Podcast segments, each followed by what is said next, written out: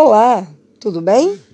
Hoje nós vamos continuar com o nosso assunto que são noites em claros, dias escuros, parte 2. É, vamos rever algumas das suas atividades ligadas à higiene do sono? Em relação ao trabalho em excesso, é, reconheça que quando está trabalhando ou brincando demais, você está gastando força vital de que precisará mais tarde. Coloque limites em seus horários de trabalho e tente dormir ao menos de 7 a 8 horas. Lá em Salmos 127, verso 2 diz assim: Inútil vos será levantar de madrugada, repousar tarde, comer o pão que penosamente granjeastes aos seus amados, ele o dá enquanto dormem. Então, isso aqui já sugere que nós precisamos descansar, repousar no Senhor, né? E manter o nosso horário de sono é, o mais saudável possível. A outra dica, que hoje nós vamos falar bastante sobre dicas aqui, é livre-se das drogas estimulantes. O uso de substâncias estimulantes como café, chá de erva mate, guaraná, refrigerantes é, prejudicam o sono e principalmente o álcool, deixa o cérebro inquieto. Evite, bebida, é, evite bebidas cafeinadas e alcoólicas e você vai ver que o seu sono vai começar a melhorar. É, Exercite-se regularmente. A atividade física aprofunda o sono. Apenas 20 a 30 minutos ao dia de um exercício aeróbico, como a caminhada, bicicleta ou piscina, são suficientes para você alcançar sua meta e chegar à cama relaxado. Dê um passeio agradável após o jantar, respire profundamente e você vai ver que esses exercícios vão fazer muito bem para a sua qualidade de sono. Termine o dia em paz. Deixe as preocupações e planos de lado e resolva as suas ansiedades. Anote o que ficou pendente né, naquele dia que você não conseguiu terminar e o que você deverá fazer no dia seguinte para tirar de sua mente a preocupação de ter que lembrar-se, né?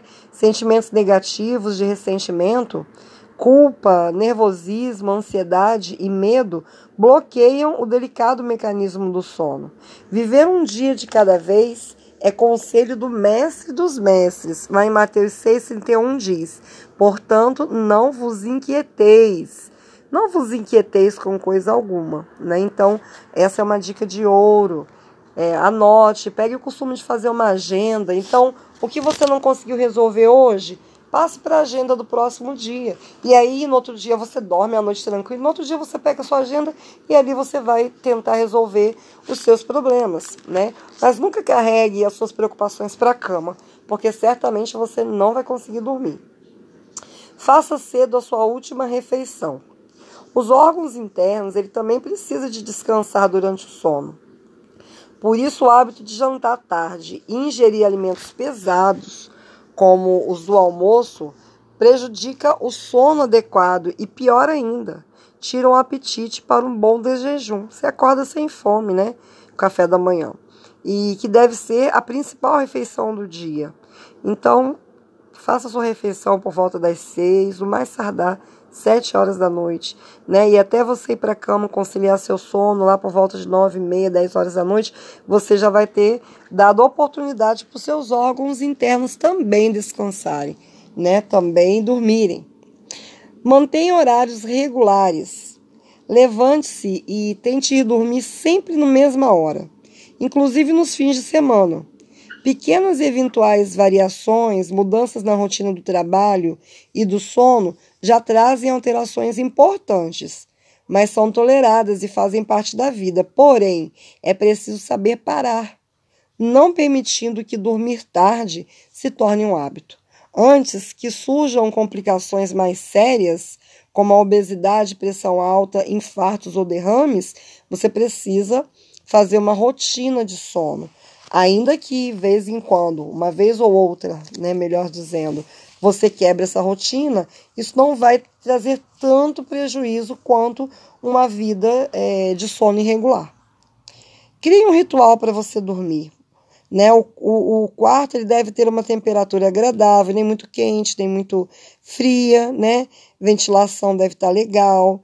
é, está o mais escuro e silencioso possível. Sabe essas luzinhas de telefone, de carregadores, de televisão no quarto, de aparelhos de som.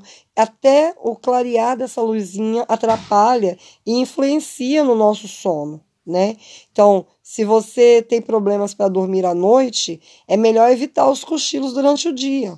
Porque assim, quando você for para a cama, você vai ter realmente um sono adequado.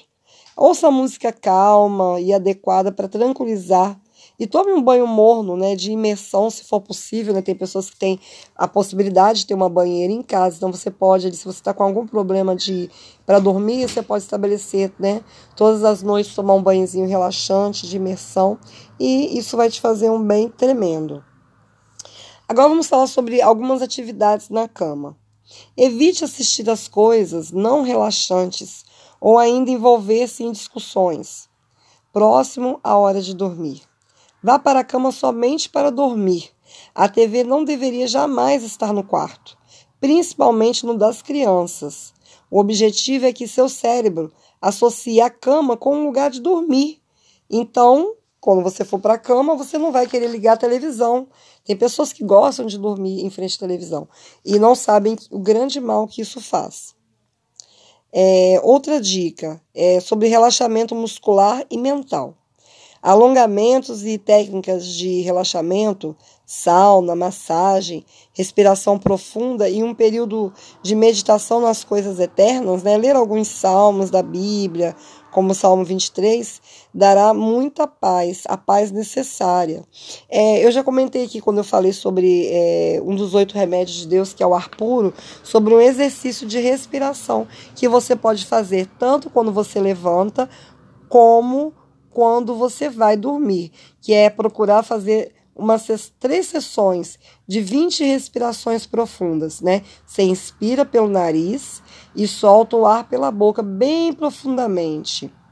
Isso por três vezes, 20 vezes cada vez que você fizer. Isso vai trazer um relaxamento muito bom para o seu cérebro, além do que vai fazer você ser uma pessoa com uma respiração mais forte, né? É, outra dica: valorize os fins de semana. Os ritmos do organismo duram sete dias. O Dr. Alberg, pesquisador de, em biorritmo, documentou que o homem tem um ritmo interno de sete dias. Olha que coisa legal, tem tudo a ver com a criação. Em uma caverna, um homem teve o coração monitorado por meses e com todas as condições controladas. Nada no mundo exterior interferia com o seu ritmo corporal interno, né? Esses dados, eles foram analisados eles foram analisados e a frequência do seu coração mostrou um ritmo biológico de sete dias. A pesquisa continuou mostrando novas descobertas. Por exemplo, um transplantado de rins tem maior probabilidade de sofrer rejeição do órgão no período de 7 dias e então em 14 dias depois da cirurgia. Também a observação do fibronogênio, um composto de coagulação do sangue que aumenta o risco de ataque cardíaco, tem um ritmo de 7 dias. Se vamos ganhar esta guerra, será por conservarmos as nossas forças, por isso, devemos ter um dia de folga por semana e uma semana de folga por ano. Né? Isso aí foi dito por um, um senhor chamado Winston Churchill. Em 1941, já naquele tempo, eles já se preocupavam com esse ritmo né, circadiano, de tempo, de horas, dias da semana. E o criador, é, sobre, é, falando sobre repouso semanal, ele é que ele diz que é extremamente importante para o homem. Por isso que lá em, em Êxodos 20, né, do 8 ao 10, ele diz: Lembra-te do dia de sábado para o santificar. Seis dias trabalharás e farás toda a tua obra, mas o sétimo dia é o sábado do Senhor teu Deus. Não farás nenhum trabalho. Né? Quantas vezes nós corremos demais na sexta-feira e nós acabamos desrespeitando os limites do dia sagrado e continuamos correndo no dia de sábado que é pior ainda. Né? Nós devemos observar cuidadosamente os limites do sábado. Lembrai-vos de cada minuto é que, é, que de que cada minuto é tempo sagrado. E qual a conclusão né, dessa nossa conversa hoje?